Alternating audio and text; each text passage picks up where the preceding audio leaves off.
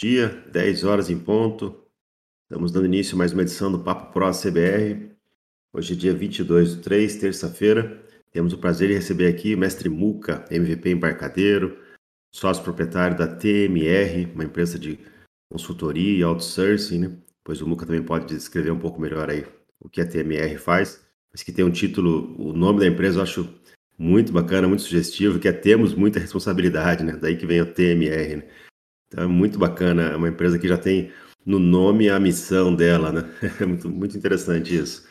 E a gente vai falar hoje sobre terceirização. Né? Então, vale a pena terceirizar? A gente estava batendo um papo aqui até antes de, de começar, de abrir o, o Papo Pro CBR, falando sobre isso, né? Falando que algumas empresas já têm no DNA delas a questão de terceirizar tudo, de não querer ter sede própria. Ela já acha mais vantagem a investir aquele dinheiro em produtos ou alguma coisa do que comprar uma sede própria, né? Então é uma espécie de terceirização às vezes, né?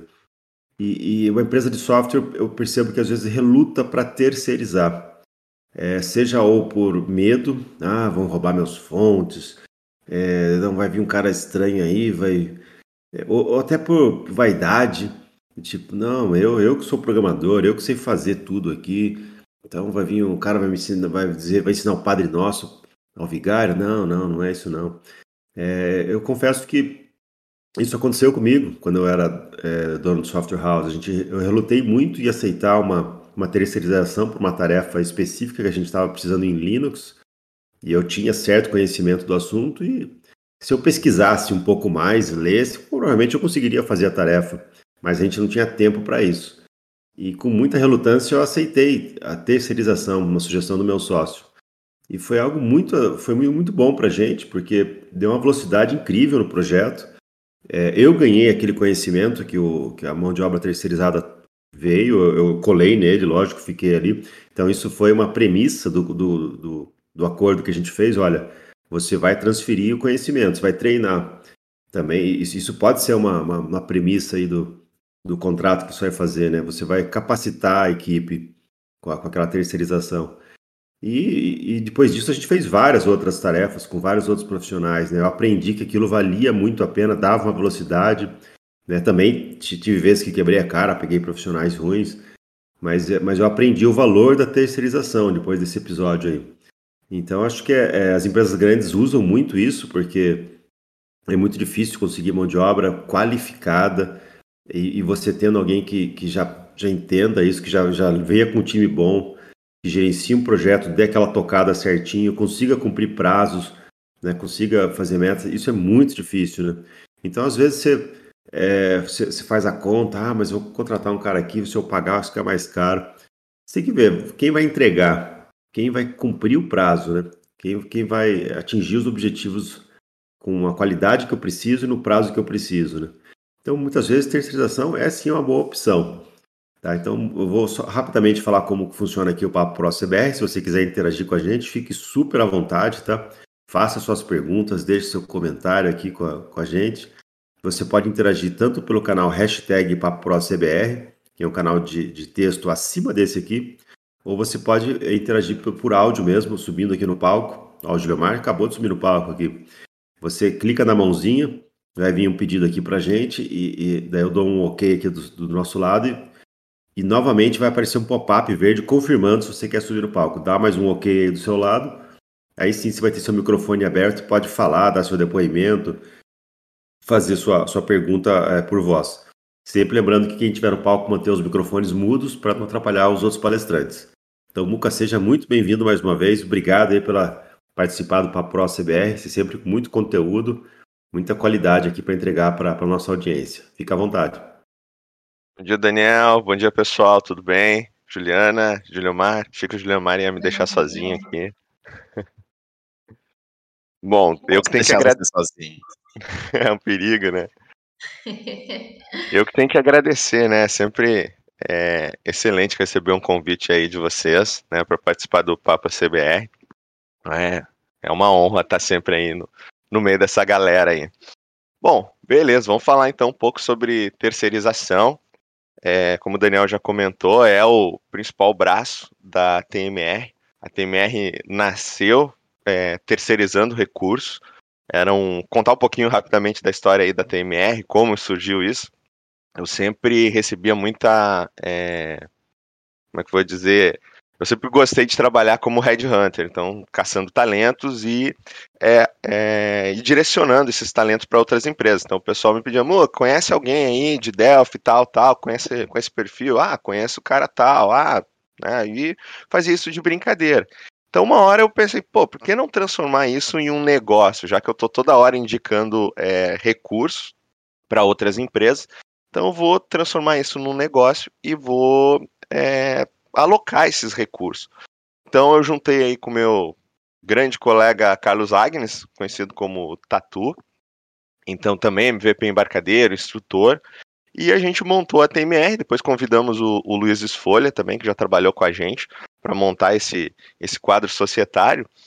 E a gente decidiu montar a empresa com foco em alocar recursos para outras pessoas, para outras empresas. E a ideia, então, é treinar esse pessoal, deixar eles, assim, num nível de Delphi é, excelente, né? Todo mundo é, é de pleno para sênior. A gente realiza aí treinamentos constantes, quase toda semana a gente pega o pessoal, monta uma call e, e passa algum conteúdo. Né? Mesmo às vezes a, a gente, por ser MVP, a gente recebe alguns conteúdos é, antes do lançamento do Delphi, então algumas novidades. Então a gente já trabalha esse material para quando o Delphi for lançado já repassar para o nosso pessoal. Então, claro que a gente tem, é, pelo NDA, a gente, e a gente realmente não faz isso, a gente não passa essa, é, esses, é, não é conhecimento, né, essas informações antes do pessoal da embarcadeiro liberar, mas assim que libera a gente já está fomentando isso para nossa galera. Então a gente tem um pessoal sempre altamente treinado. E isso é uma das coisas legais quando a gente pensa em terceirização. Então o que é? Vamos começar assim. O que é a terceirização? É quando vários eu contrato. Do, do, vários do seu pessoal é, é, MVP também. Muito do seu time também é, é MVP. Né? Vários não. Na verdade a gente tem a Cileide, tem eu que sou MVP, tem o, o, o Carlos Agnes que é MVP, tem a Cileide e depois a gente vai comentar, né? Não é nosso ainda, mas num, quem sabe num futuro breve aí, né? O Julio Mar. É, depois a gente vai falar dessa parceria com, com a CBR, mas o Júlio Mar aí tá, né, tá, tá junto nessa, é, nessa empreitada, que é MVP embarcadeiro. Então a gente tá montando um time bem forte.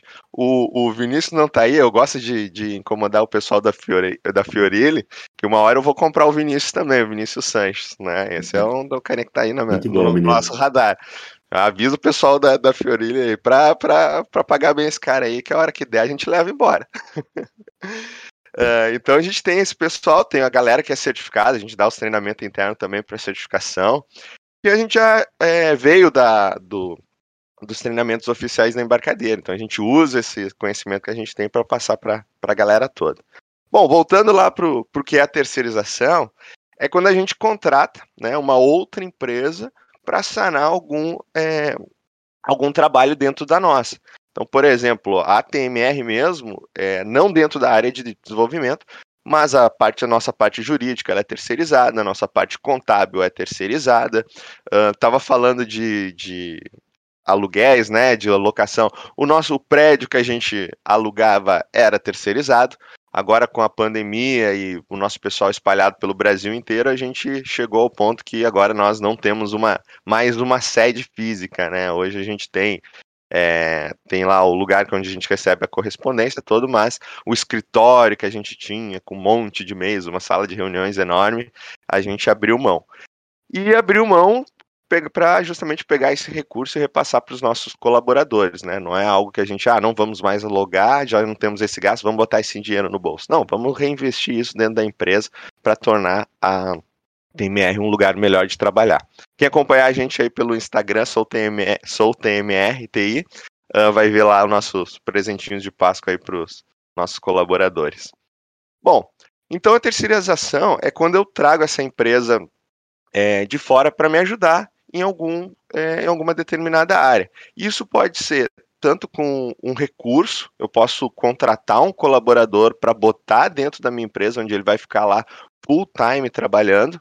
Então, ele passa a ser um membro da minha equipe, dependente de onde ele vai atuar. Se for, né, no caso, a gente fala aqui de empresas de software. Ah, eu vou contratar um colaborador para trabalhar na área de teste. Nós somos uma empresa de desenvolvimento, eu não sei nada de teste Oh, por que, que eu vou, de repente, treinar alguém, é, buscar esse conhecimento, vou contratar alguém, aí eu vou treinar essa pessoa, ou mesmo contratar um colaborador já treinado para parte de teste, para ele fazer um trabalho, quando de repente eu posso fazer algo bem pontual. Então eu contrato uma empresa uh, e boto esse colaborador dentro né, da minha equipe para fazer esse trabalho. Então ele pode ser um, um analista de sistema para um projeto novo, ele pode ser um, um, analista de teste, pode ser um desenvolvedor e ele vai ficar integrado com a minha equipe o tempo inteiro.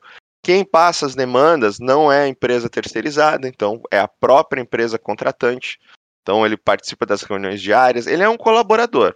Né? Depois a gente vai ver os prós e contras e como isso funciona.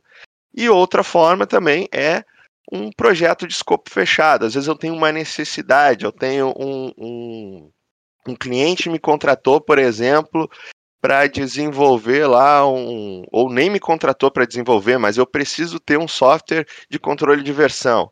Ah, como é que eu vou fazer um software de controle de versão? Oh, contrato uma empresa que já, de repente, já tem isso pronto e vai, e eu não vou contratar, eu não vou comprar esse software, eu vou fazer o quê? Eu vou trazer esse know-how para dentro da minha empresa para desenvolver o meu software de controle de versão para administrar os meus, é, os meus aplicativos.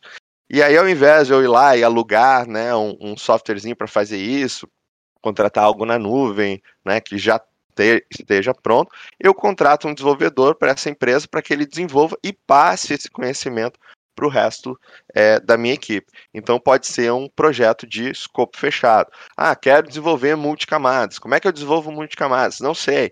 Ou eu procuro no mercado um profissional que tem esse know-how, ou eu contrato uma empresa inteira que tem esse know-how para trazer é, isso para dentro da minha software house. Então a gente faz lá um contratinho de projeto de escopo fechado, ó, quero isso, isso, isso, me entregue. Depois terminado, pessoal vai embora. É como, eu sempre digo, é como construir um puxadinho na minha casa. Eu vou lá, contrato uma, uma empresa, uma, é, uma construtora, ele vai lá, constrói lá uma garagem nova, constrói mais um quarto, terminou, pega aí, vai embora.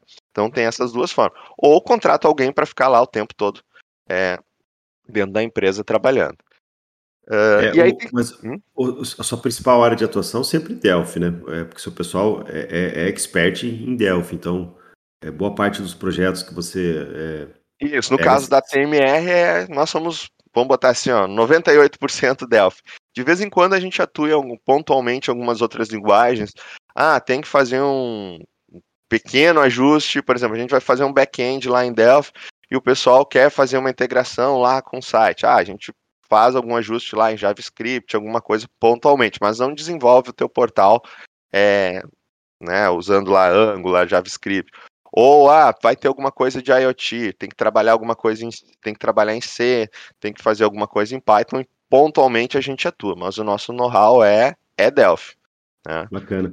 E, e, quando você chega, algum pré-requisito, por exemplo, a empresa está com aquele Delphi 7 lá de 20 anos atrás e, e, quer fazer chover, quer, não, quero fazer, eu vi um negócio aqui na, no site da eu quero fazer igual, mas eu tenho um Delphi 7 aqui. Acontece gente... isso? acontece. Uh, até, não vou, não vou citar nomes aqui, mas tem um, um, A gente se tornou bem amigos, né? Um, contratou, foi a primeira experiência deles com contratação de terceirizados. E contratou para a gente fazer um, digamos assim, um puxadinho. Né? E aí, fazia tempo que a gente não pegava um projeto e foi em Delphi 7, e fazia tempo que a gente não pegava um projeto em Delphi 7. E assim, nós não fazemos mais projeto em Delphi 7. Depois desse aí, né, decidimos não pegar nada em Delphi 7, a não ser migrações. Migrações, nós somos também especialistas, pegamos muita migração. É, não sei se está aqui também, mas a gente pegou duas há pouco tempo atrás. Uma, eu sei que o pessoal já estava um ano e pouco tentando fazer a migração, mas também era uma empresa pequena, se não me engano, dois desenvolvedores. Passaram para a gente fazer a migração nós levamos três semanas e entregamos tudo migradinho, é, redondo. Tá? Não é uma lei, não é uma regra. Ah, leva três semanas para migrar. Depende do tamanho do sistema. Uh, até tem um, um, podcast, né, só sobre migração. Então depois vocês, o, o Daniel faz o link para lá, tá? Mas assim, não adianta querer fazer chover, contratar uma empresa, ah, porque eles disseram que fazem, acontece com Delphi 7, com Delphi 3, 5. Uh, não faz, tá? Só abrindo uma, um, um parênteses aqui. Uh, vão para o Delphi novo, tá? Pelo menos ali, ó, um XZ para cima, um 2005 até dá para fazer, que é a versão, é, primeira versão do Delphi saindo daquela, daquela parte de é, do, do visual antigo. Mas, cara, se não tiver generics, se não tiver é, métodos anônimos, a coisa já começa a, a travar muito a velocidade de desenvolvimento.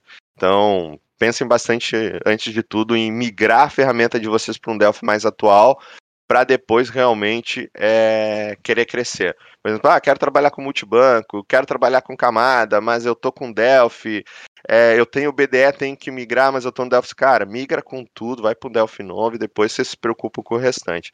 Vocês vão ter um ganho de produtividade muito grande. Beleza? É, é o desenvolvedor atual, quando ele abre uma ideia antiga, dá um desânimo no cara. Ele já, ele já, ele já fica desanimado só de ver aquela tela cinza de 16 cores, tudo janela solta. o cara já desanima, né? E cara, boa parte dos abre... truques que ele sabe não funcionam ali, né? Thread anônima, é, métodos anônimos, threads. É, muita coisa ele não consegue usar ali, não tem na linguagem aquilo, né? Não, muitos frameworks que ele vai, que vai indicar não vão funcionar ali, né? É, pede pro Vinícius Sanches lá se o, se o Royce vai rodar lá no, no Delphi 7. No Delphi 7, é. É, então não roda. Até o Delphi 7, se eu não me engano, tinha uns, umas outras versões, é, tu não consegue nem comunicar com é, com web services mais novos, né? Ele não nem aceita mais. Então, ah, vou fazer uma DLL. Aí o pessoal faz a, a gambiarrazinha da DLL, né? Faz uma DLLzinha lá no, no Delphi novo para fazer o middleware, é, para conseguir fazer essa comunicação. Né? Então, aí, vamos migrar, a gente. questão aí do Delphi 7 até, é, é, por causa, até o pessoal aqui já deve saber, o TLS 2.1.3 que não funciona, tá? Daí o que que acontece? Cai daí no CBR. Vem, usa o Synapse do ACBR para poder fazer funcionar. É, o pessoal ainda, da CBR... funciona. É, o pessoal da CBR que é corajoso aí, o Julião Mar vindo me, me, me relatando consegue, aí, ó. Não, não, a gente, a gente não consegue matar o Delphi 7. Mas é, dá vontade. Mas se eu matar o Death Set, tem uma, tem uma choradeira, tem um, Cara, uma churrada tem... de, de reclamação. Tem que forçar, vamos forçar essa galera aí a migrar. Não, brincadeira. Eles tocam pro Tecno. Perdão, pode falar. É, vai pros concorrentes, né? É, pois é. Não, é, é, isso, isso é verdade. Assim, a gente uma vez fixou data para matar o, o suporte Delphi 7 na CBR. Isso muito tempo atrás já. Fixou a data de um ano para frente. Tipo, ó, daqui um ano tá. É, e foi chegando o dia, foi chegando, chegando. E quando chegou, estava próximo de chegar o dia, tinha um concorrente aí fazendo propaganda. Falou: olha, você não precisa deixar o seu Delphi 7, venha para cá que a gente faz. Eu falei: filha da mãe, né? Poxa, eu tô, é. tô querendo dar um empurrãozinho para frente pro pessoal e o cara se aproveitando disso, né? Ah, onde daí... tu vê um problema, alguém vê é... uma, uma oportunidade. daí, daí, eu falei, não, tem que, tem que manter isso aí. E até hoje a gente vai manter, vai manter enquanto o pessoal estiver usando, tá? Então não fiquem, não fiquem preocupados com isso, né? Mas se eu fosse fazer igual o Vinícius, o pessoal do Horse fez o framework agora, nascer, que nasceu, sei lá, dois, três é, anos atrás, não faz o menor sentido suportar Delphi 7. Sim.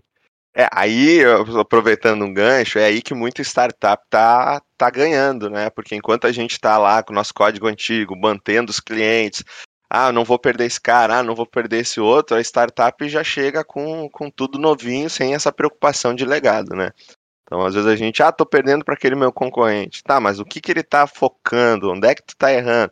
Às vezes é bom manter um, um separar alguns produtos, né? Manter alguma coisa rodando no antigo e e outras coisas para os novos, porque o, o, cara novo lá ele não está preocupado com, com, o teu antigo. E às vezes ainda rouba, né? Teu cliente que não queria perder tal funcionalidade, ele ainda rouba por, por questões de preço e não, não se preocupar com nada.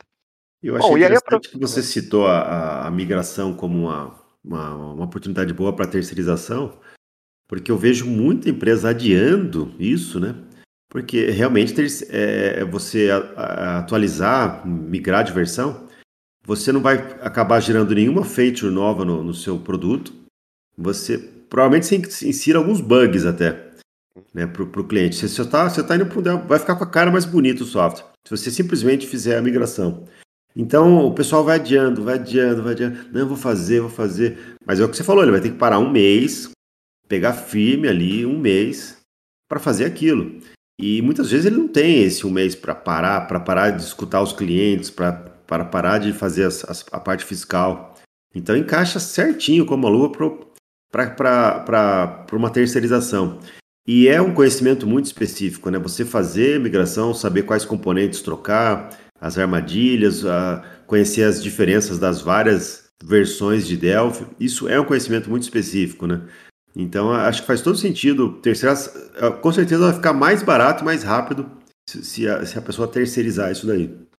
É, migração é algo bem é, encaixa como uma luva, justamente por isso. É, a gente tem uma empresa de software tu não fica migrando o tempo todo, então tu não cria esse know-how para fazer a migração.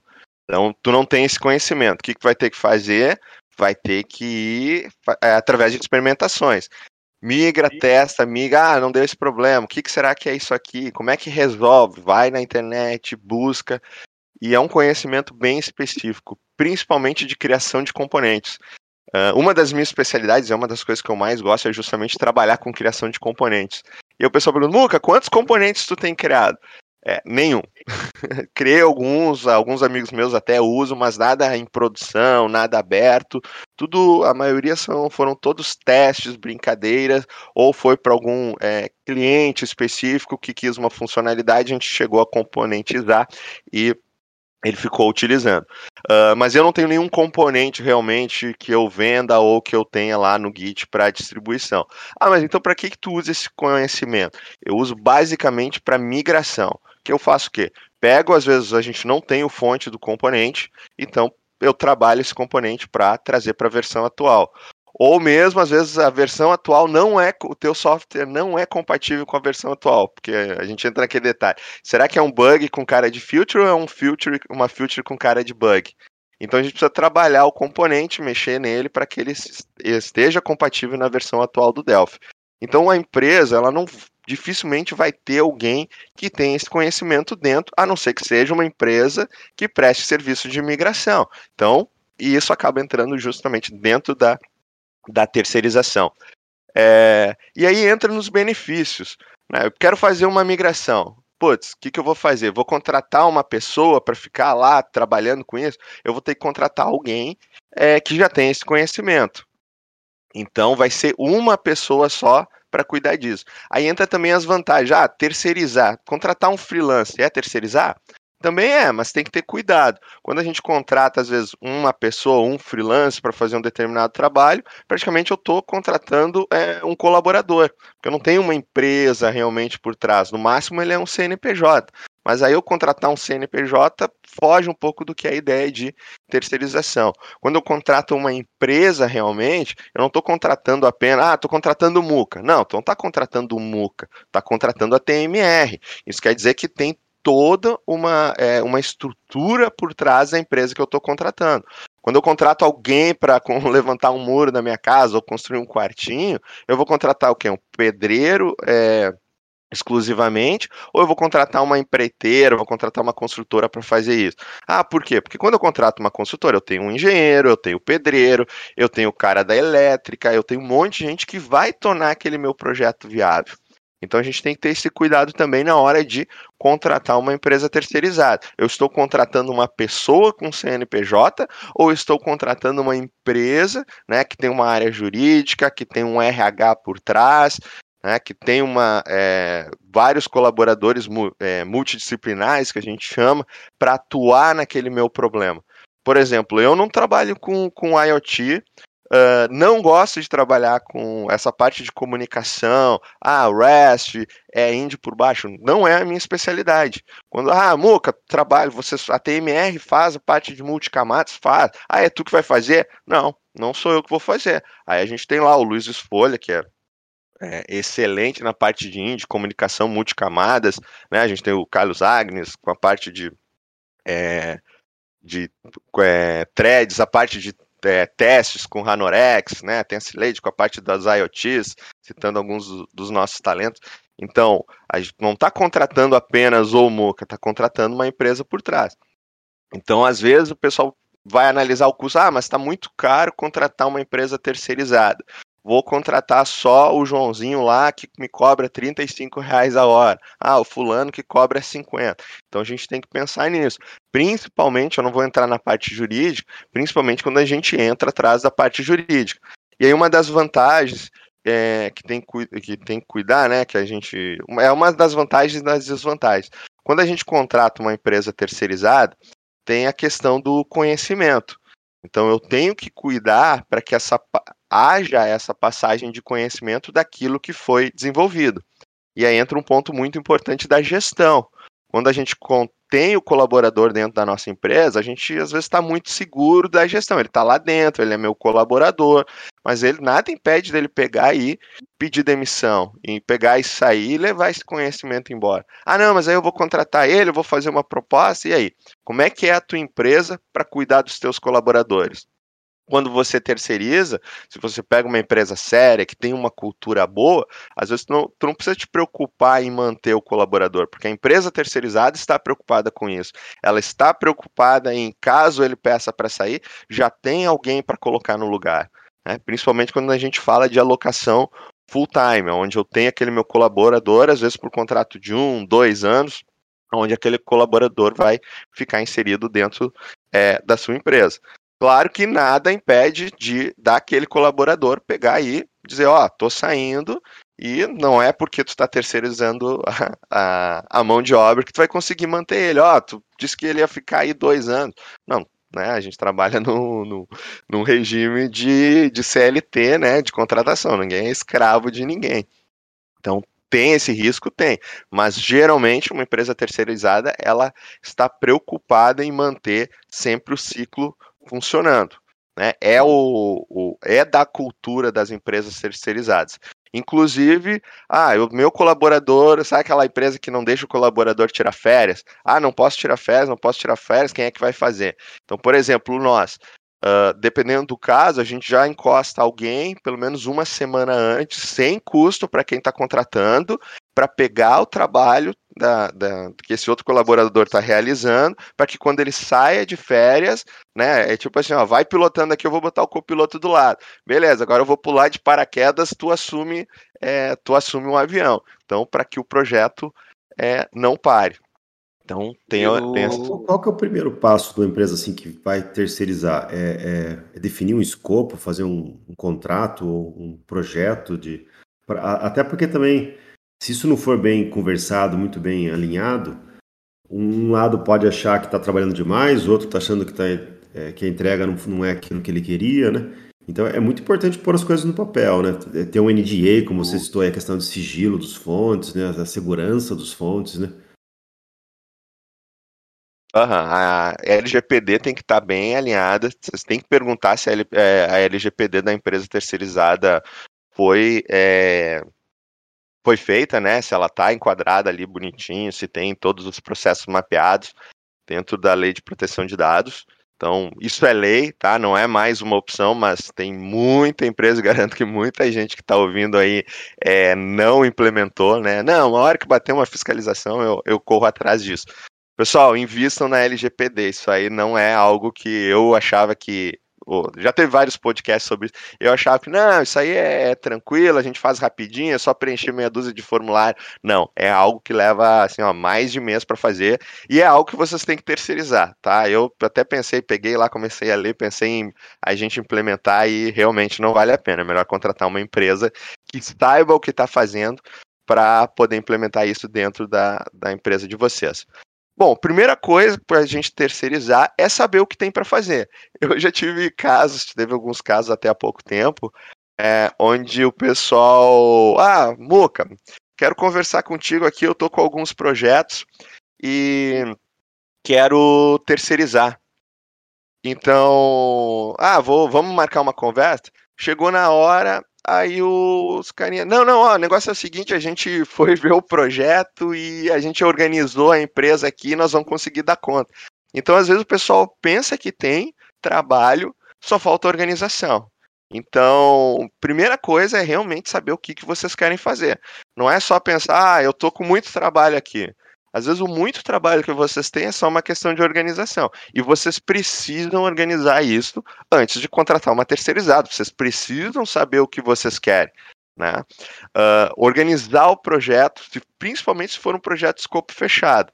Então, tem que ter é, tem que ter uma boa conversa, tem que ter um contrato, tem que botar bem os pingos nos is, né, para saber o que vai ser entregue, o que não vai ser entregue. Já a alocação de recursos, a coisa é mais, é, digamos assim, para a parte da terceirizada é muito mais tranquilo, porque eu boto o cara lá dentro da tua empresa e geralmente a gestão é sua, então eu não me preocupo. Uh, só que você quer ver esse serviço acontecer. Então, às vezes, antes de pensar em terceirizar, pense em organizar a sua empresa. Muca, eu não sei organizar a minha empresa. Beleza, então vamos lá. Terceirize a organização, contrate alguém é, que entenda de gestão, que possa organizar a sua fábrica de software também para é, que você possa saber o que fazer e não precise correr atrás. Ah, eu vou estudar cinco anos, quatro anos de administração para poder. Não, às vezes, né? Pega lá, vou, vou fazer um, um, marketing aqui no amigo meu que é o Túlio Bittencourt. Vai lá e faz um treinamento lá dos, dos, do Túlio Bittencourt lá de gestão. Pelo menos já vai ter um bom norte do que tu está fazendo errado e um caminho a seguir, né? Ou contrate alguém que entenda disso. Então, tenha bem organizado aquilo que você precisa fazer antes de terceirizar. Você, Beleza? Você falou essa questão de, de, de, de, gerência de equipe e que você conseguiria ajudar então nisso também, porque eu percebo que muita, muita software house erra nisso. Ela, ela, ela quer tratar o desenvolvedor como se fosse um profissional que ela tem que controlar por tempo, né? Do tipo, que horas entrou, que horas saiu, tá tomando muito café, vai muitas vezes no banheiro, fica, fica controlando o, o horário do cara. E se esse cara quiser simplesmente enrolar o dia inteiro, ele enrola, né? É, e, e, e, não, e, não, faz um controle das entregas, né? Da qualidade que ele está entregando, do, do, do, do que seria mais uma gestão aí de um Kanban, de um sprint, alguma coisa assim. Você consegue implementar isso numa empresa de, de software, por exemplo, mudar, tirar essa. Porque daí o cara consegue trabalhar remoto, cultura, né? ele consegue flexibilizar os horários, ele consegue pôr um monte de coisa que, que os funcionários vão ver como vantagens é, boas para a empresa e não vai deixar de ter as entregas que ele precisa, né? É, e eu acho que isso é muito estratégico, né? O cara que ainda. Porque isso também assusta o funcionário, né? O colaborador.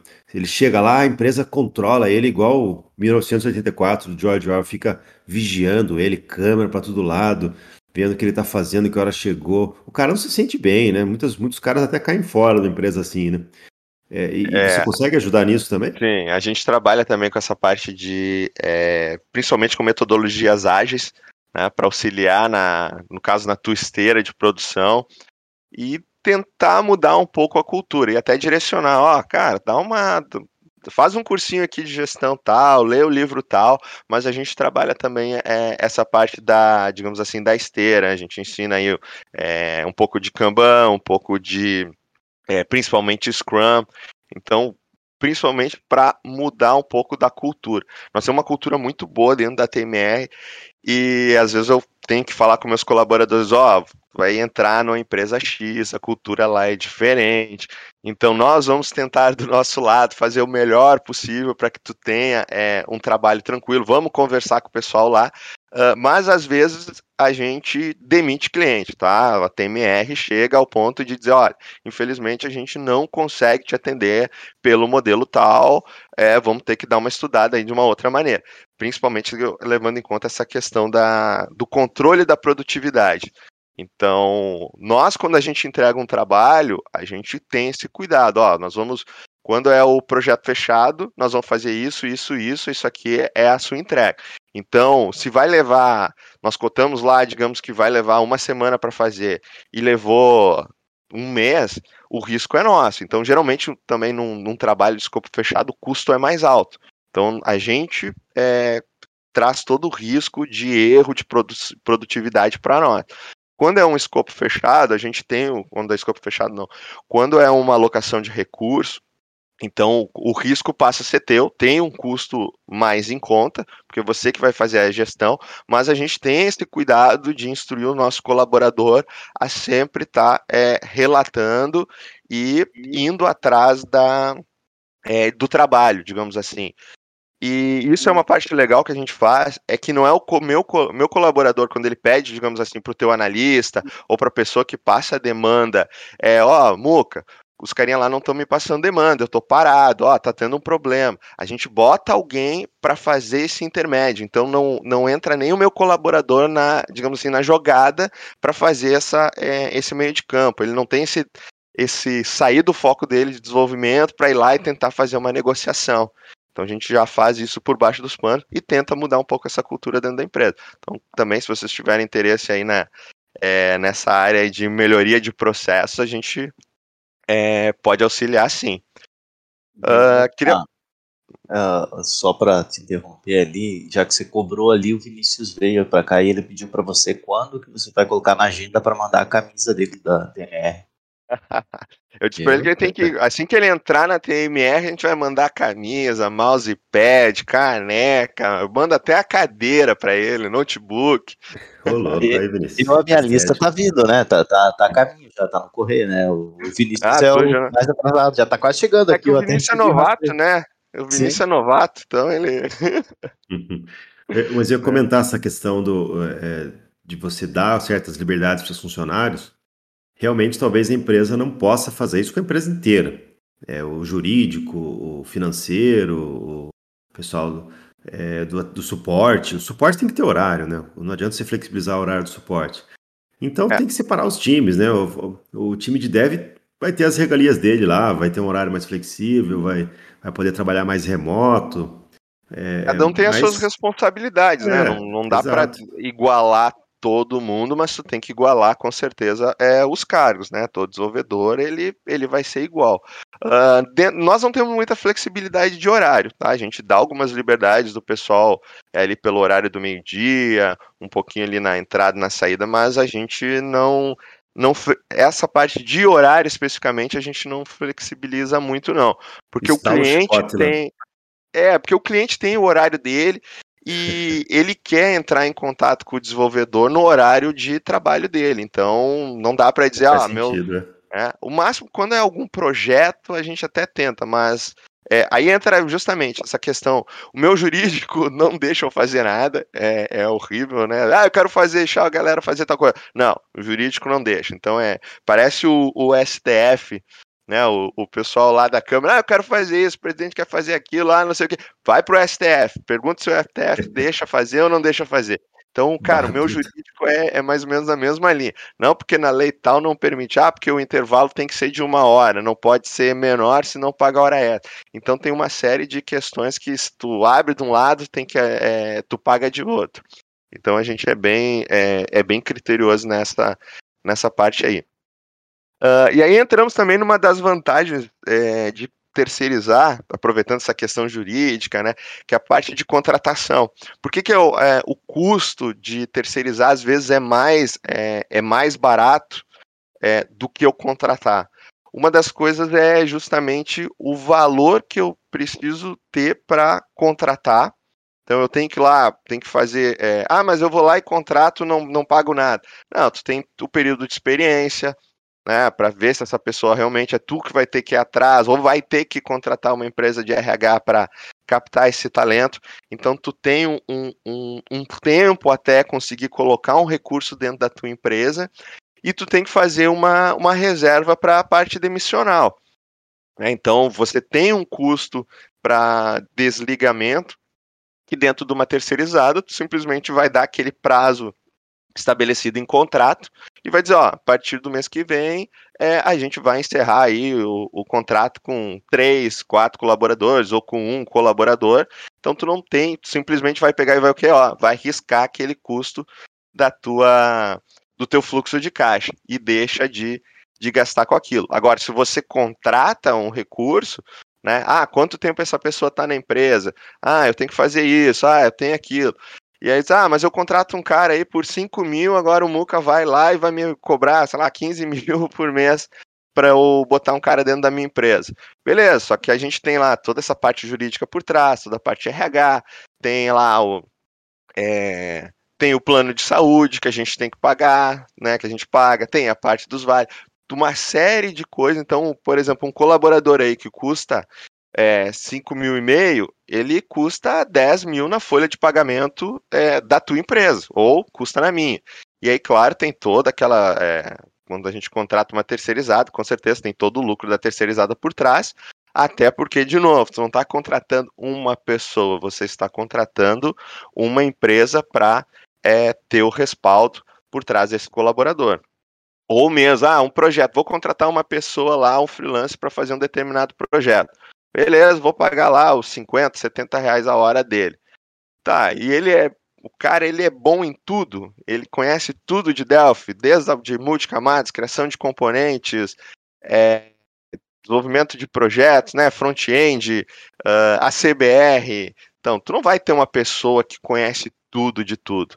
Mas quando a gente contrata uma empresa, nós vamos ter lá, vamos ter o arquiteto, vamos ter o tester, vamos ter toda essa, essa gama aí de disciplinas que vão auxiliar, vão ajudar no teu desenvolvimento. Quando o colaborador meu para, eu acredito né, que isso seja é, na maioria das empresas que terceirizam, é, quando um colaborador meu para porque ele não tem um conhecimento X, ele vai lá e aciona a gente.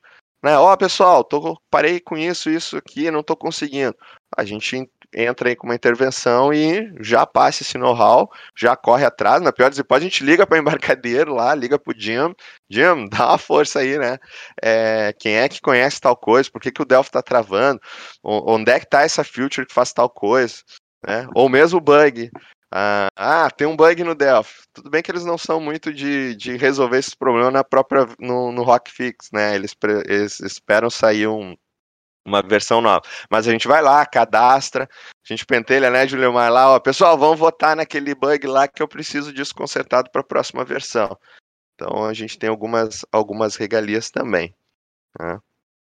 Então entra bastante nessa parte de vantagem aí, a qualidade do serviço. E é uma vantagem também há uma desvantagem. Então, cuidado com empresas terceirizadas que prometem fazer tudo para você a um preço é, baixo. Né? Vocês têm que ter, a gente vê muito aí trabalhando para o governo, né? As terceirizadas, ah, porque terceirizada é ruim, olha só aquela terceirizada trabalhando para o governo lá.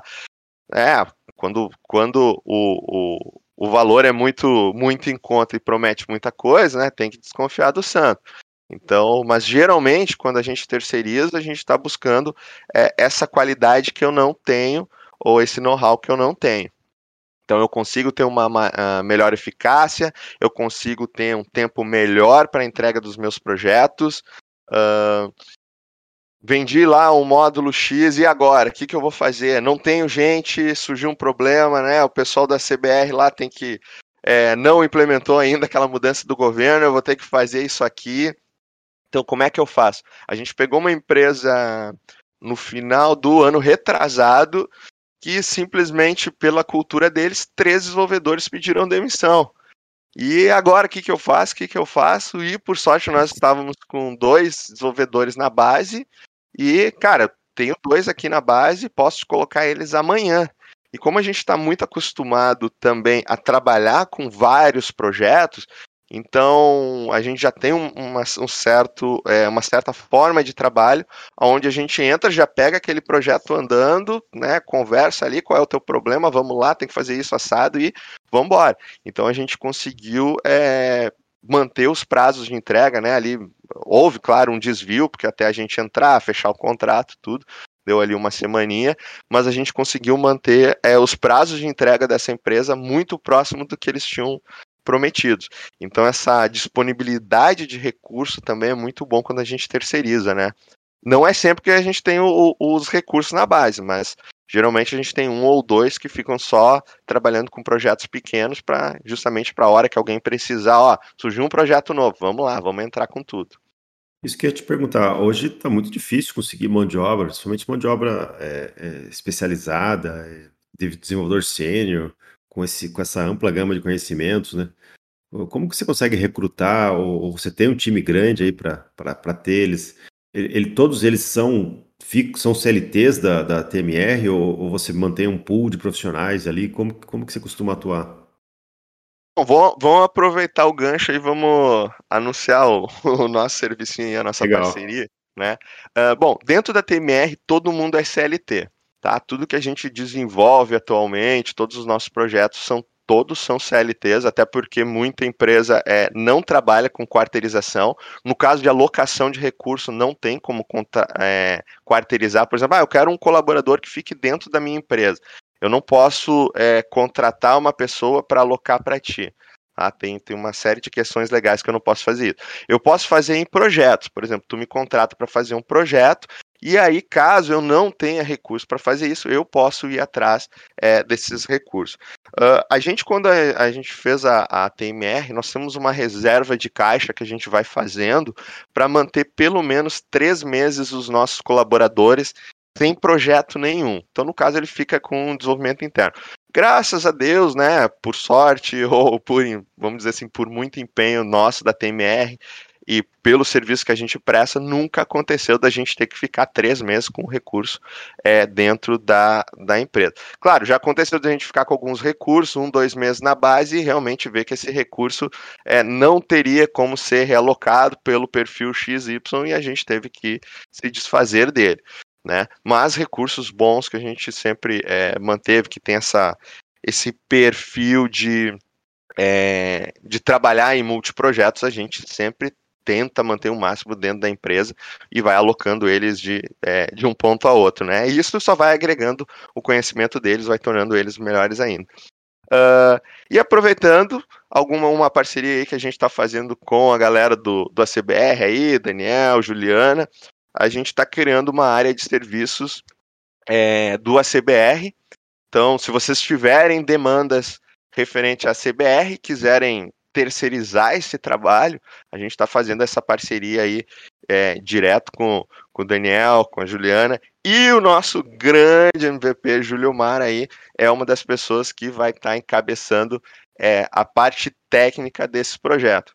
Então, a princípio, eu vou ficar aí no, na, no levantamento do projeto, é, na con, conversa aí com, com os clientes, ver o que, que, quais são as necessidades, né, junto com a Juliana, Juliana também na, na prospecção e análise, e o Juliomar vai ficar encarregado da nossa é, parte técnica. Então vai ser, aí a gente vai trabalhar uma terceirização um pouco diferente, né? Vamos trabalhar isso então dentro de projetos com apoio de é, outras empresas por trás mas segue a mesma linha da, da terceirizada, né? Vocês contratam um serviço nosso e nós vamos atrás dos recursos. Às vezes a gente precisa é, contratar um, um, especialista, de vez em quando aí eu incomodo o, o Vinícius Sanches também nessa parte de multicamadas.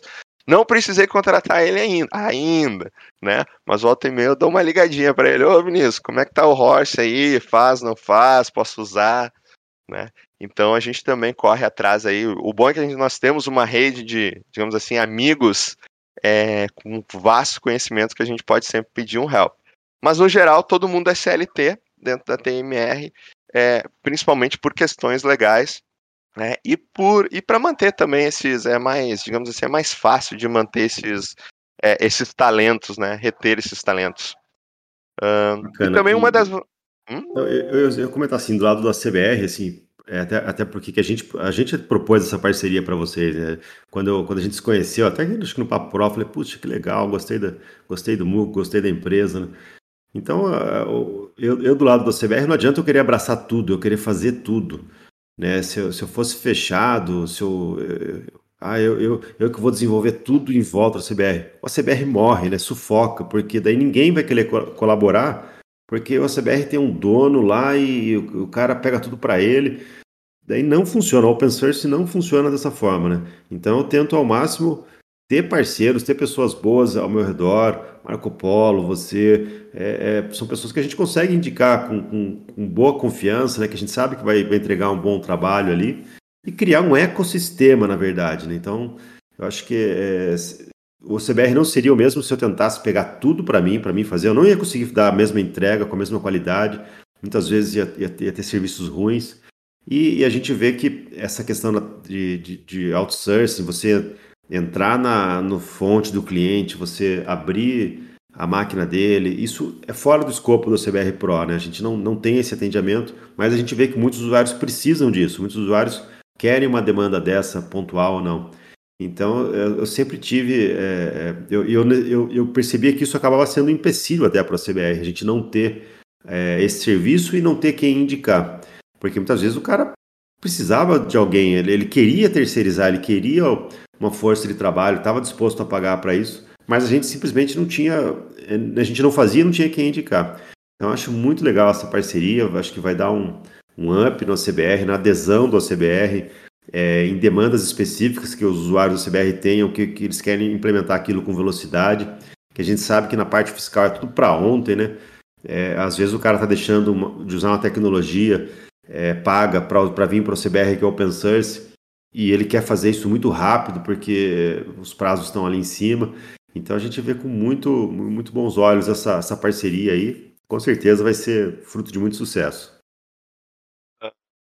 Alguém um, mais de tech aqui é, perguntou se a gente trabalha com certificação MP, MPS, né, BR. Uh, a gente não, não, a gente não trabalha com essa, com a certificação de maturidade. Uh, até eu indicaria, acho que quem para trabalhar nesse, é, nesse nível aí, acho que um cara legal é o Manuel Edésio, da Edelsoft. Eles trabalham bastante com essa parte de, de maturidade. É, eles também é uma empresa de outsourcing, né? E eles focam muito em processos. De repente, dá uma, uma procurada aí na Edelsoft, uma empresa muito boa. Eles são os. O Manuel Edésio é, eu digo assim, é sensei de uma galera de MVP, né? Foi ele que treinou, vamos botar, da primeira leva de MVP, acho que a metade foi treinado pelo Manuel Edésio. Então o cara é, é, é top, né? Ele é o mestre dos mestres. Só, só para complementar. E a empresa dele faz algo parecido com, com o que a TMR faz, de terceirização, né? Faz, faz, sim, a terceirização, mas eu digo, eles já são, quando a gente não, quando é um nível assim, mais hard, é, e eles são tudo, né, eles são .NET, é, é, JavaScript, eles são bem, já é um nível bem mais alto, então a gente ainda tá, nós, nós somos criança ainda, nós estamos com três anos de empresa, fechando aí o quarto ano, então a gente ainda tá, tá engatinhando, né, o Manuel Edésio já tá no nível é, bem acima. Um dia a gente chega lá. É nossa meta. Nada como ter alguém com quem, para quem a gente se inspire, né? Então ele é um cara que a gente se inspira muito, a empresa dele, e uma, uma hora a gente chega lá. É, um, é uma empresa que quando o pessoal, né, a gente não fica naquela, não, vamos pegar tudo, nós somos bons, nós vamos fazer acontecer. Não, nós conhecemos o nosso limite. Tanto que nós desenvolvemos em Delphi. Ah, Muca, mas eu gostei de vocês, mas eu preciso de alguém de .NET. Não, gente, .NET não é com a gente. Quem sabe num futuro breve a gente consiga ter essa área, mas ah, por que, que vocês não pegam se tem tanta gente querendo?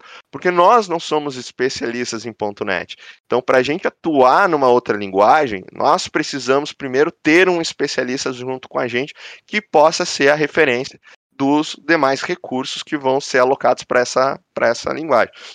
Então, quando alguém foge, é, pede algo que não é da nossa especialidade, não é o nosso nicho, aí a gente é, direciona para outras empresas. E a The Soft, por exemplo, é uma empresa que é, trabalha muito bem, né, né, nesses outros níveis. Assim como quando a gente não consegue atuar também em Delphi, por exemplo, ah, tem um projeto em Delphi que, cara, se a gente não tiver recurso, tem outras empresas, não é a TMR que faz, é a melhor do mundo, que faz tudo, né, vocês vão encontrar aí a WK, né, a tecnologia também trabalha na área muito próxima a gente, a Aquasoft aí que está há um tempão também, né, da área de Delphi, então aí são, são os nossos concorrentes, mas ninguém é inimigo, né, somos todos parceiros aí, né, nessa empreitada, tem espaço aí para todo mundo. Então são outras empresas também que vocês podem procurar nessa área.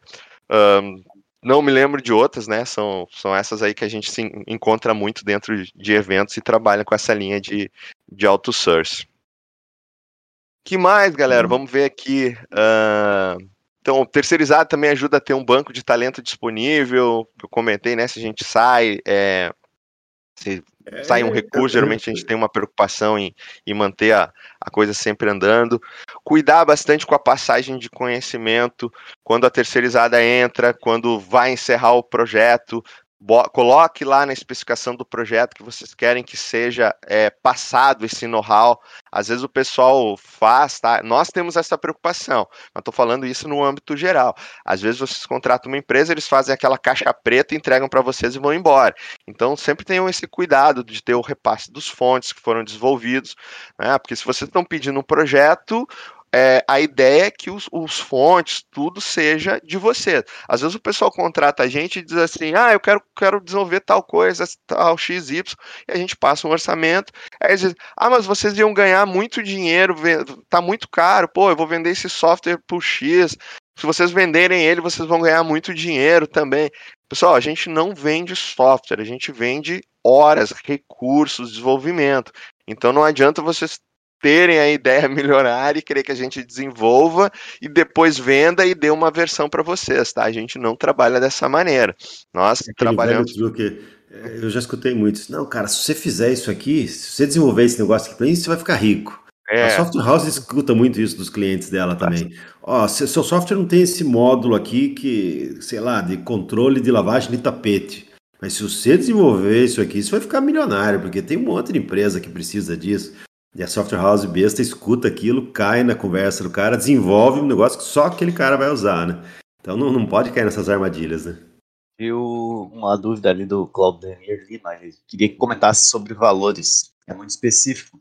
É, eu, já bem sincero, já provavelmente nunca vai falar a mesma coisa. Isso daí é, vai específico de cada projeto, porque não tem como você especificar um valor. Pode até é, chegar a um valor mínimo, é, eu vou, vou, valor hora.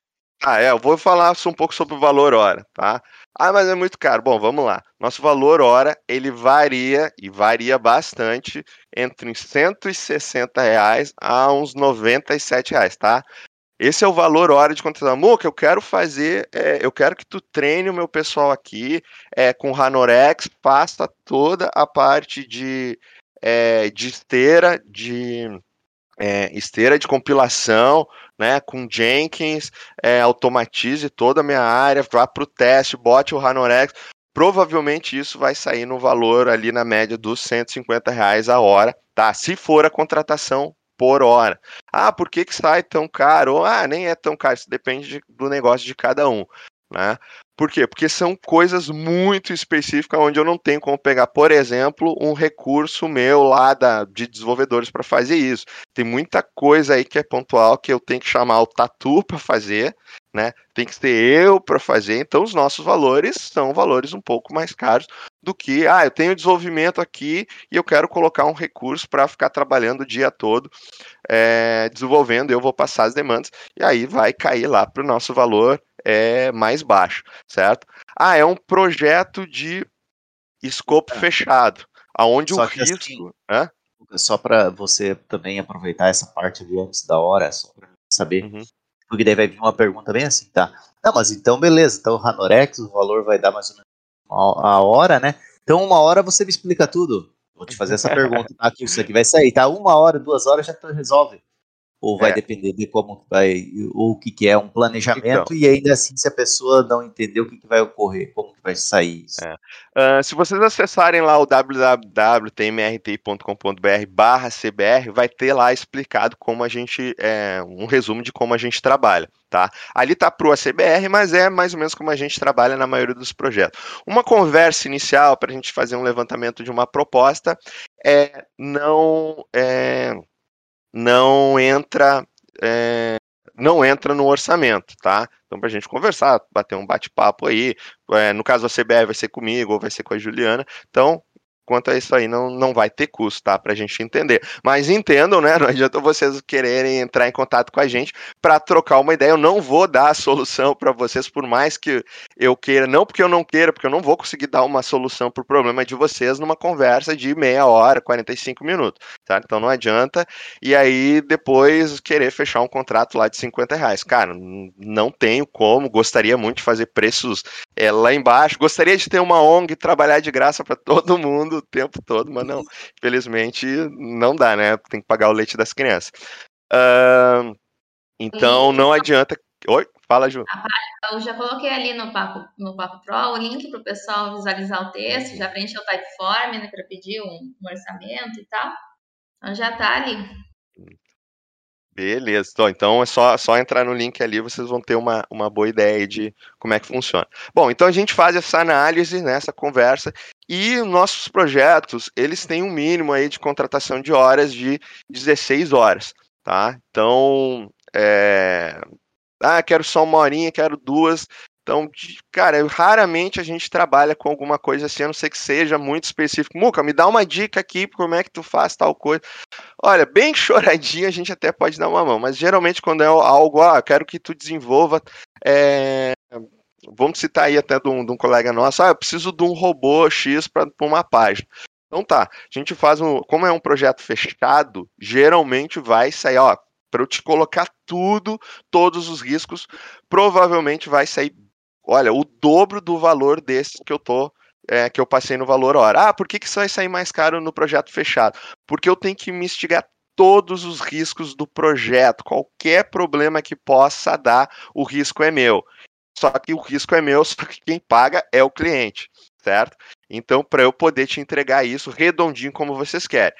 Ou vocês fazem a contratação por hora, e aí a gente faz é, a gente faz um levantamento e aí, ó, eu calculo que em tantas horas a gente consiga chegar num MVP aí, né, num, num menor produto viável aí é, do que você quer. E aí você integra, você faz, é, coloca lá né, nos seus fontes, eu vou te entregar, passo mais algumas horas de treinamento do que foi feito e ponto.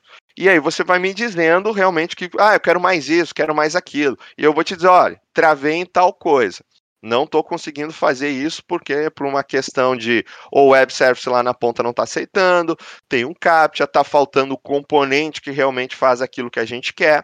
Então eu vou passar isso e tu vai me dizer, ó, tu quer que eu resolva assim ou assado? Eu acredito que vai levar mais tantas horas para fazer isso, ou vocês resolvem aí, depois me passam e a gente vai trabalhando essas, é, esse mínimo de 16 horas. Trabalho muito com migração nessa forma, quando o cliente quer fazer a migração. Então ele contrata as 16 horas, ele começa a fazer a migração e conforme ele vai travando, a gente vai fazendo, é, a gente vai trabalhando aquele ponto. Ah, componente tal não está funcionando. Ah, legal, vamos sentar junto aqui, vamos fazer. Então é tipo um, um, crédito de celular, né? Conforme tu vai usando, vai gastando e a gente vai trabalhando junto, tá? Olha, não é porque vocês contrataram o Muca ou a TMR que vocês vão ter a solução de tudo, certo? Às vezes tem componente que não tem o que fazer. Ele funcionava no Delphi 7, vai chegar lá no Delphi novo e não vai funcionar. Então a solução é trocar. É um bug, às vezes, do próprio Delphi, né? Daquele componente terceiro, da migração nova, e não tem o que fazer, ou vai levar não sei quantas horas mais, dias para fazer. Né? Teve uma uma migração que a gente fez, essa migração, por exemplo, o orçamento dela inicial era de duas semanas, mas eu sempre deixei claro, pode ser que leve uma semana a mais. E a gente chegou num ponto aonde teve que fazer uma alteração praticamente manual e levou mais uma semana de trabalho. Então, poderia ter feito em duas se não tivesse aquela. É, tinha um bug no. Um bug. Teve uma alteração no DB Express, até né, uma das coisas que está na atualização do meu, da minha palestra de migração, o DB Express do Delphi 7 anterior e o DB Express seguinte estão completamente diferentes, tá? Eles não têm nada de compatível, ou melhor, tem a estrutura lá bem semelhante, mas são dois componentes diferentes, tá? O fonte deles são completamente diferentes. Então isso pode dar um sério problema numa migração de Delphi 7 para o Delphi novo para quem usa DB Express. Uh, Muca, migração de uma aplicação Delphi 7 para mais novo. Como você cobra nesse caso? Migração, a gente faz um levantamento de todos os componentes que, que tem lá, principalmente componentes de terceiro, e faz um chute, tá? A migração é por, é por valor hora, não é preço fechado. Tá? A gente dá uma, uma ideia, é, diz como é que vai ser a entrega daquilo e usa a hora. Não tem como fazer preço fechado para migração, tá? Tem muita variável Lázaro. envolvida. E para Lázaro? E para Lázaro? Não trabalhamos com Lazarus. Então, tá bom. Aí vem uma dúvida minha. Lazarus é para migrar o quê? De Lazarus para Delphi? Se fosse migração, né? Lazarus para Delphi ou Lazarus para uma versão nova de Delphi? Mas acho é, que aqui é só suporte, né? Acho que tem é. gente migrando de Delphi 7 para Lazarus, por exemplo. Isso. Uhum. Isso. É, não, é, eu não conheço. É, eu gosto do Lastros, eu, eu uso bastante, é, é, a minha ideia principal no dia a dia. Eu desenvolvo uhum. tudo no Lastros, acostumei muito com ele. É, uhum. É, ele não tem os recursos novos que você vai encontrar no, no, no Delphi, no moderno aí. É, tanto é que a, hoje a, a linguagem do Delphi, a, eles não chamam nem de Object Pascal, é Delphi não, Language é Delphi, mesmo. é, ela já ficou bem diferente, o FMX principalmente, ela, ela mudou muito em relação a, a, ao, ao, que o Lazarus usa, que é o Object Pascal, lá do Free Pascal. Mas é bacana, dá para fazer muita coisa em, em Lazarus Free Pascal, com certeza. E eu, eu acho que é 10 vezes melhor do que o Delphi 7. Então, o, ah, eu tá vi. No... Temos um especialista, é. então. Hum. Um especialista, Lázaro. O... Oi? eu ia dizer, quem manja de Lazarus aí é o Juliomar, né? O Juliomar é, é, é craque em Lazarus. Tiver alguma coisa aí, pode passar pra gente também. De repente a gente conversa, conversamos com o Juliomar aí dentro da CBR. Se for a CBR, beleza, né? Cara, quero fazer alguma coisa, no, tenho lá no Lazarus implementado a CBR. Uh, ah, tô precisando implementar alguma coisa nova, a gente dá uma, uma conversada, tá? Mas assim, eu não posso nem falar mal do Lazarus porque eu realmente não mexo. Mas o, o Juliomar me mostrou a ideia, eu até tinha, tinha a visão ainda do Lazarus daquela ideia do The Offset. Aí ele me mostrou a ideia nova. Cara, tá muito boa. Realmente tá, tá, tá bem legal. Então, acho que acredito que migrar de um Delphi 7 para um Lazarus ainda seja melhor do que manter é, em Delphi 7, tá? Fujam do Delphi 7, pelo amor de Deus. Se vocês uhum. acham que Delphi 7 é a melhor ideia do Delphi já lançado, cara, vocês estão muito atrasados. Pelo menos assim, eu vou pegar da, da, de uma das últimas, a Tóquio é uma das versões mais estáveis que tem. A Alexandria tá muito boa. Uma das coisas que eu sempre sonhei que tivesse no Delphi era um gauge. Quando o Delphi travava, ficava pensando, era ter um gauge, né? Porque todo mundo dizia, cara, se vai fazer um processamento pesado, bota um gaugezinho lá para o cliente saber que está processando finalmente colocaram isso dentro do Delphi. Quando ele está processando lá, aparece um gaugezinho carregando, bonitinho, né? Então, vão para as ideias novas do Delphi. Aí, ó, o Júlio Mário postou uma foto do, do, do. Isso é o ah, Lazarus? Cara, olha só, meu, tá top isso aqui. Aposto no Delphi tão... também agora. Peraí, peraí, peraí, vou postar, peraí, vou colocar aqui. Eu, deixa eu abrir o 11 aqui. O, Esse monitor do Júlio Mário. Né?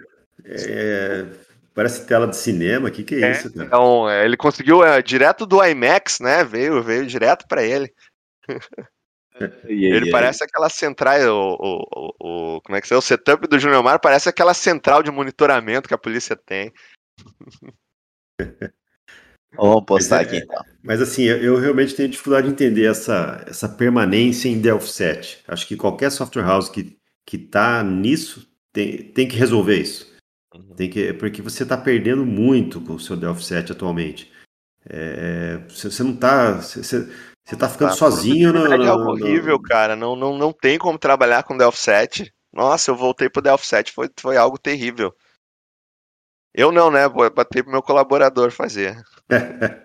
o cara passa raiva, você perde o colaborador, hein? Cuidado, hein? É, não, não, eu disse, eu, eu, eu disse pra ele, ó, é, é temporário, é pontual, tá? Vamos. Assim você espanta o Vinícius.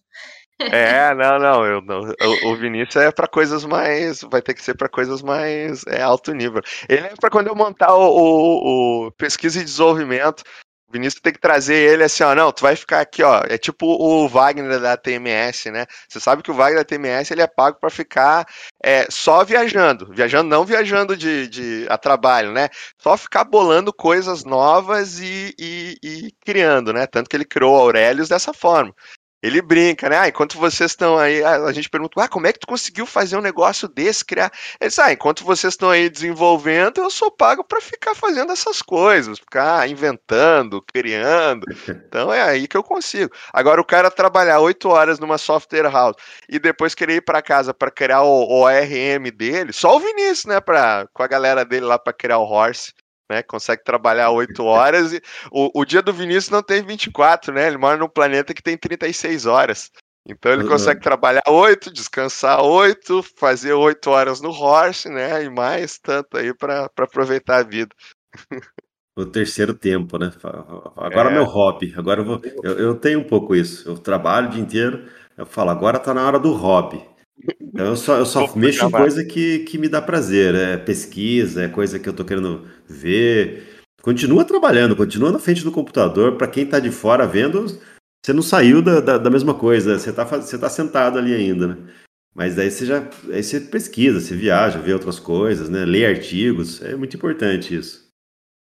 Falamos um é. pouco aqui, o pessoal puxou um pouco de conversa. É a questão do Lazarus ali que eu postei algum na verdade, pacotes dele que você instala e você muda, tá? Totalmente ele, deixando a versão que o Marcelo tá falando ali, a gente já tá na 2.2.0, né? Ele tá na 2.0.12. Sugiro fazer a migração. E a migração é super simples. Roda o instalador, ele vai detectar que você tem. Ele é, ele é quase semelhante à versão nova do Delphi. É, ele vai detectar que tu tem a versão, basta você dizer para ele fazer um install e rodar novamente. Ele vai instalar por cima, tu manda dar o rebuild do, da IDE, ele vai instalar todos os teus componentes sem você sofrer nada. Eu mostrei, acho que pro Antônio, que trabalha aqui na, no ACBR, aqui, ele fez isso em alguns minutos, a atualização da, da versão do Lazarus para eles e continuou rodando. Bem tranquilo. E o Vinícius está dando risada ali, porque ele programa em Lazarus lá, pelo jeito. Ó, o Vinícius tá, tá, tá instigando Sim, a galera tá aí. instigando ali, ó, viu? Tem, tem, tem procedure anônima? Tem método anônimo no Lazarus? Ainda não, acho eu, que as próximas builds. É os próximos builds. É os próximos builds. Não, provavelmente é nos próximos. É que a gente vai lá e lê no, no, no, nos uhum. filters, aí, mas é a coisa futura aí, não tem nada ainda. Mas dá para usar bastante o horse, tá? Tem muita gente aí, se a gente perguntar, o pessoal vai escrever que tá Oh, oh, quer ver uma área assim é. que eu acho que o Lazarus dá show no, no Delphi? Linux. O uhum. compilador uhum. de Linux para Delphi é bem legal, mas é só a versão Enterprise que tem. E, e, você tem que fazer aquele. A IDE continua no Windows, né? Então tem que fazer aquele é, cross-compile, fazer debug remoto. Eu não acho muito legal. No Lazarus, você, você, roda, você instala o Lazarus no Linux, compila e roda tudo em Linux. Eu, eu acho que ele é bem legal para isso. Bom, mas desviamos o assunto da palestra do, do, do aí. Sim, sim, sim. Tanto que o Vinícius está ali, ó, dele escrever Lazarus, Horst Lazarus, a parte de 100%. Aí, ó, pronto. Já começou, né? Mas é aproveitar que a gente deu uma pausa aí, só para é um, como você comentou, né, assuntos que não forem exatamente a especialidade, né, de vocês em relação ao Delphi, vai ter muitas pessoas aqui que estão usando, as, querem usar né, a CBR Lib, querem usar a CBR Monitor Plus, também entra em contato para ver, né, Muca? Às vezes dá para cobrir também, não é que só Delphi não é nem, nem preenche o formulário, que tem também, né? Tá aí o Juliomar que conhece também, né? Uhum. Sim. É, se tratando de ACBR, pode mandar pra gente mesmo. Ah, tô usando .NET, quero usar a CBR, como é que funciona? Então, toda essa questão do, do ACBR, né, ficou na... E aquela história, né, tá na dúvida, pelo menos para um bate-papo, é, pega meu e-mail aí, é, samuel.david.tmrti.com.br então, manda também para mim, manda para Juliana, né? Se tiver manda na dúvida, para ele que ele vai resolver. tiver dúvida, encaminha pelo menos, né, para saber, ah, a gente faz, a gente não faz, a gente atende, uh, ó, tal área com, com a empresa X, então a gente também, é, a gente vai te fazer esse direcionamento. Não vamos ignorar ninguém, tá, pessoal? Não, não, não vão pensar que, ah, não vou perguntar tal coisa lá porque o Muca vai me ignorar. Não, pode, pode mandar um e-mail lá, certo? Sem problema nenhum, qualquer coisa, a gente, mas que vai acontecer, a gente diz, ó, tal área a gente não atua, uh, dá uma procurada nesse pessoal aqui que, é, que a gente faz, eles fazem, né? E eu lembro até quando, quando a gente conversou com o Muca a respeito disso, ele, ele ficou receoso, falou, puxa, mas eu não entendo nada de ACBR, de automação, é, e, e, a gente está muito com essa demanda também, de pessoal, às vezes, de .NET, que quer usar a CBR Lib, ele falou, puta, cara, isso não é a minha praia e tal. Mas os, os próprios consultores do CBR podem atuar nisso daí, né? É, muitos deles são freelancers, né? Como, como o Julian Mark, que, que atua aqui com a CBR também como freelancer, né? E, e algo que eu, como a CBR, eu incentivo todo mundo, né? A própria Juliana tá, tá nisso também, seja, eu incentivo eles pensarem como empreendedores, como é, é, criarem seus próprios, suas próprias oportunidades, né?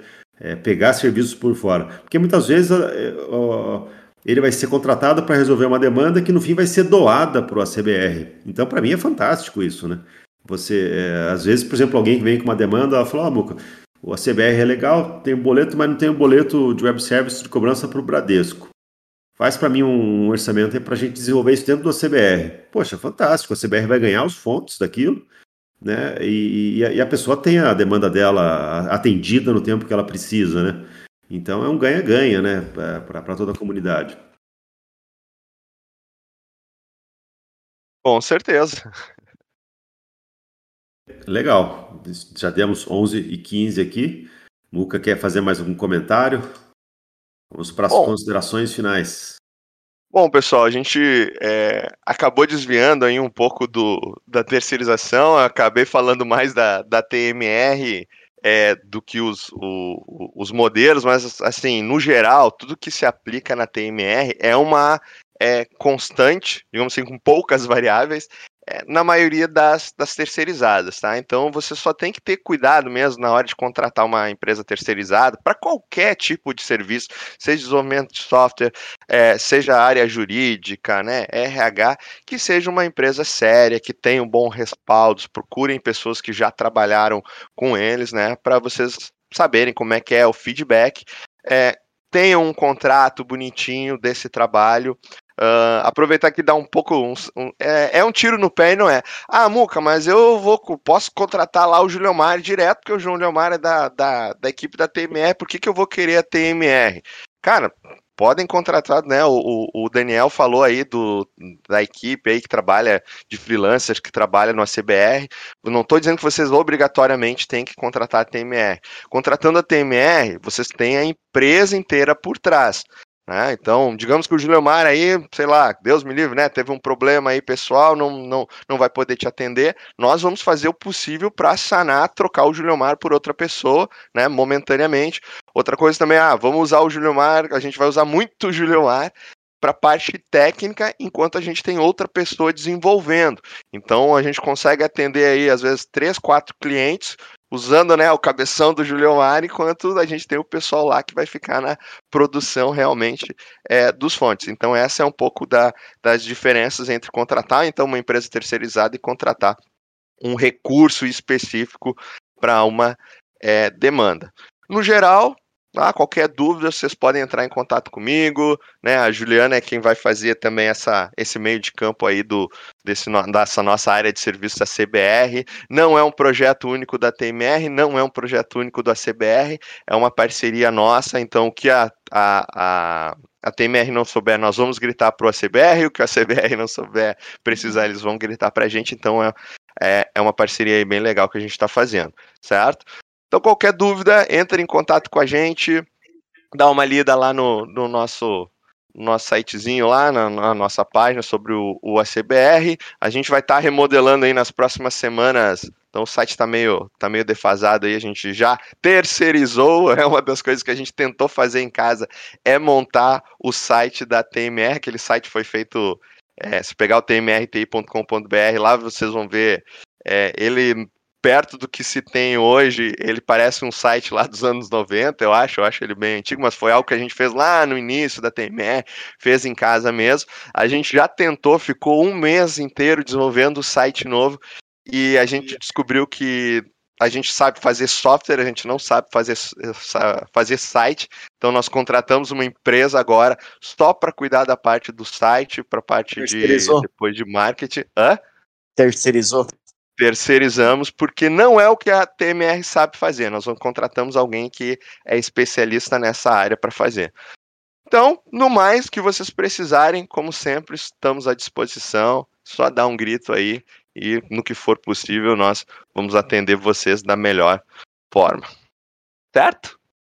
Legal, fantástico. Juliana, Juliana, quer acrescentar alguma coisa? Bom, agradecer aí, né, a parceria e eu tô Tô trabalhando com todo mundo aí, né? Vamos dizer assim. E aí pode me chamar se tiver alguma dúvida nessa questão, né? Pode me chamar aqui no Discord também. O Vinícius deu um ali, acho que você já contratou ele. Quando você vai assinar o contrato com ele ali, ele disse que se precisar de consultoria Horse ou construção de APIs, pode terceirizar também. Então, pelo jeito, ele tá lá já. Só falta você assinar o contrato com ele. Ah. E, e, você sabe, assim, para o desenvolvedor, é, a gente fala assim, ah, vou negociar direto com o desenvolvedor. Não é, não é o expertise do desenvolvedor também. O desenvolvedor se atrapalha nisso. O cara, ele fica com vergonha de dar o preço, ele não tem contrato. É, daí o cliente já atrás, ele, ele, não sabe cobrar o cliente. Cara, é, é uma coisa chata para o desenvolvedor resolver é, esse relacionamento com o cliente. O cara que é desenvolvedor raiz, ele quer sentar na máquina e tocar o pau e desenvolver, né? Então, acho que faz sentido você ter uma empresa cuidando da parte burocrática, vamos dizer assim, de, de contrato, os trâmites legais, fiscais, jurídicos, sei lá, é, e deixar o desenvolvedor trabalhar. Então, acho que faz sentido é, dividir essas tarefas. Uh, aproveitando a deixa do Vinícius aí, então, com certeza, tudo que a gente precisa, é, que a TMR precisa, a gente sempre vai atrás do, dos melhores profissionais, né? Mesmo que seja, estava falando ali dos projetos fechados, a gente chama o Vinícius, a gente chama o Julio Mar, a gente chama aí quem for preciso para fazer uma entrega é, de qualidade, né? Usando, daí depois, claro que a gente aproveita e bota aí lá o logo da, da TMR, sem desmerecer os créditos de quem esteve envolvido, né? Bom, muito legal. Pessoal, espero que tenham gostado aí dessa edição do Papo Pro. É, acho que muito estratégico, principalmente nessa questão de migração. Não, não adiem mais isso, tá? Não estou aqui fazendo propaganda para o Muca, não. Mas assim, é, isso é, é isso está limitando o crescimento do seu software, da sua empresa, se você está preso a uma IDE de 20 anos atrás. Limita muito mesmo. Resolvam isso quanto antes, principalmente essa questão da migração. Se você é, é, usa um componente pago e, e, quer experimentar uma CBR open source com um custo bem menor, né? É, podendo até ser custo zero, mas a gente recomenda que você seja assinante da CBR Pro. É, também dar uma conversada com eles, eles podem ajudar aí nessa, nessa migração. É algo que a gente quer desenvolver junto, essa criar um, uma esteira de, de migração de outras tecnologias para a CBR, né? para facilitar a adesão disso, né? Então a gente vai atuar junto com eles né, nessa. É, porque eu entendo para o cara ser assinante do Pro, primeiro ele tem que vir para o CBR, né? Então a gente quer ajudar muito o Muca nessa questão também com outras linguagens, seja .NET, Java, outras linguagens aí que, que queiram usar, ou mesmo Delphi. Tem muita gente que usa Delphi e, e, e paga uma tecnologia fiscal, paga um componente por CNPJ. Tá a CBR ali, vamos usar a CBR, vamos fazer essa migração, né? Então o Muca vai, vai te ajudar nisso aí também, né? Lógico, com, com escopo, com preço bem, bem justo aí para os dois lados. Tá bom, pessoal, espero que vocês tenham gostado dessa edição aí do Papo Pro CBR. Amanhã a gente tem mais, amanhã eu não vou estar no, no palco, amanhã é a equipe do CBR, vamos falar sobre distribuição DFE, a gente sabe que, que ele deu muito chabu essas últimas semanas aí, muita gente tomando erro de consumo indevido, mudou as regras de, de consumo indevido, né? Se você não está por dentro, então, de quais são as novas regras. Tem muita gente falando que está fazendo tudo certinho, mesmo assim está tomando consumo indevido. Tem uns macetezinhos, com certeza tem algum robô, tem algum software lá que está fazendo consulta por trás. Né? Então amanhã a gente vai bater um papo sobre isso. Sabe? É, é algo assim até novo para a gente, né? Porque a regra mudou semana passada. Então a gente vai trocar uma experiência aí sobre isso, sobre distribuição DFE boas práticas, o que deve se fazer, o que não deve se fazer, né? quais os principais problemas, como identificar alguns problemas. Né? Então amanhã vamos bater um papo sobre isso no Papo por ACBR às 10 horas em ponto. Daniel. Pessoal, muito... Fala aí, Gilmar. É, só é, você pediu as considerações, eu acabei brincando ali com a questão do Vinícius é, e estava até conversando agora com o Luca. Se o pessoal precisar também pode entrar em contato com o Luca, com a Juliana. Questão de Lázaros, uh, a gente é Pascal, tá? Pascal, então a gente uh, também trabalha com qualquer uma das situações, porque o que você fizer em Lazarus, programar bem feitinho, vai funcionar no Delphi e vice-versa. Então quem precisar também pode entrar em contato aí com eles para fazer orçamento exatamente. Quero sair do Delphi 7, mas não quero ir para o Delphi. A gente não está tirando as, os méritos do Delphi, porque o Delphi é, querendo ou não, ele é superior sim ao, ao Lazarus em quesitos de desenvolvimento, mas quem quer também partir para Lazarus, pode entrar em contato ali que uh, eles vão estar tá também fazendo um orçamento, vão estar tá batendo um papo, tá discutindo. Então fica bem à vontade o pessoal aí. E não acho que não é só isso também, né, o, o, a TMR também dá treinamento em alguns quesitos, além de é, gestão também de não bem de projetos, mas gestão de fontes, de essa parte bem é, como que a gente pode dizer, porque agora até estava olhando, alguém escreveu ali, estava comentando um outro canal diversos aqui do, da CBR sobre SVN, Git, então gestão também de fontes, a gente também provavelmente tem essa parte aí A gente, faz, a gente faz todo o, o ciclo, tá? Se vocês precisarem automatizar desde a parte de uh, controle de versão, né? Ah, quero botar no Git, quero botar no SVN, é, ah, quero botar isso na. E esse controle, qual é o melhor servidor para colocar isso na nuvem? Ah, quero fazer a automatização do build. Não precisa fazer tudo, né? Mas só para dizer que a gente engloba todo esse ciclo, desde o do, do armazenamento do teu fonte, o versionamento dele na nuvem, para o teu controle de desenvolvimento dos teus projetos, até a geração do build automatizado, e se precisar de desenvolvimento de algum software para controle de, de versão, de licença lá para o teu cliente, monitoramento disso, também a gente faz, tá? Então, a gente faz uma ponta a ponta. E damos o treinamento é, referente a, a aquilo que vocês precisarem. Ah, como é que eu faço para minha equipe trabalhar com SVN? Como é que eu faço para minha equipe trabalhar com o Git? Certo? Então, a gente é, analisa e faz isso voltado para a tua necessidade, para a forma como vocês trabalham. E também, ah, eu estou no Delphi 7 e quero ir para o vou para o Alexandria. Quais são as novas features? O que, que tem de bom? A gente trabalha XY, então a gente faz um treinamento voltado é, para aquilo que vocês vão utilizar, tá? Ah, Muca, tu dá treinamento Delphi X. Olha, o custo da gente dar um treinamento genérico de Delphi vai ser muito mais caro do que vocês procurarem é, isso na internet, pegar lá do, do, do Túlio, da, o Túlio Bittencourt, ou pegar mesmo lá do é, 99 Code, né? Do vocês pegarem um treinamento já pronto, o próprio Vinícius Sanches lá os treinamentos de Horse. Agora, não, eu quero algo específico. Tá aqui o meu software, ele funciona com XYZ, e eu quero saber agora quais são as práticas que eu quero utilizar para ele é, agora num Delphi novo, ou mesmo né, no Lázaro, se eu vou sair do Delphi 7 vou usar no Lázaro, quais são é, as práticas que eu tenho que utilizar, o que, que vai mudar, o que, que eu, eu troco. Então a gente analisa o que vocês têm, a forma que vocês trabalharam e o que vocês vão usar no Delphi novo, o que, que vocês podem substituir. A gente faz um treinamento específico para isso. Então, ao invés de vocês assistirem lá 8, 16 horas, 20 horas de treinamento, a gente faz lá um treinamento de duas, quatro horas focado naquilo que vocês precisam, tá? E isso pode ser gravado ah, vocês gravam esse treinamento para vocês, para quando vocês quiserem assistir de novo. A gente faz o treinamento ao vivo, né? Faz o treinamento ao vivo, já para sanar as dúvidas de vocês em tempo real. Vocês gravam também para próximos colaboradores, é, vocês já passar isso né, adiante. Beleza?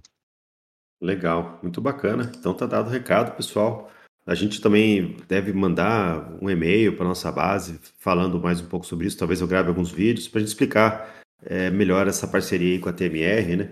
É algo que a gente está construindo junto aqui, dentro do, do, do, tempo, do pouco tempo disponível dos dois lados aqui, mas está tá, tá andando, né? Bom que está andando. E, e, com certeza, a hora que tomar velocidade, a hora que começar o pessoal a engajar, a gente vai pôr mais energia e, e vai ser uma parceria bem legal do, da TMR com a CBR. Pessoal, muito obrigado aí pela, pela audiência de hoje, né? Então amanhã às 10 horas, mais Papo Pro CBR, vamos falar sobre distribuição DFE. Até amanhã, pessoal. Valeu. Tchau, bom dia.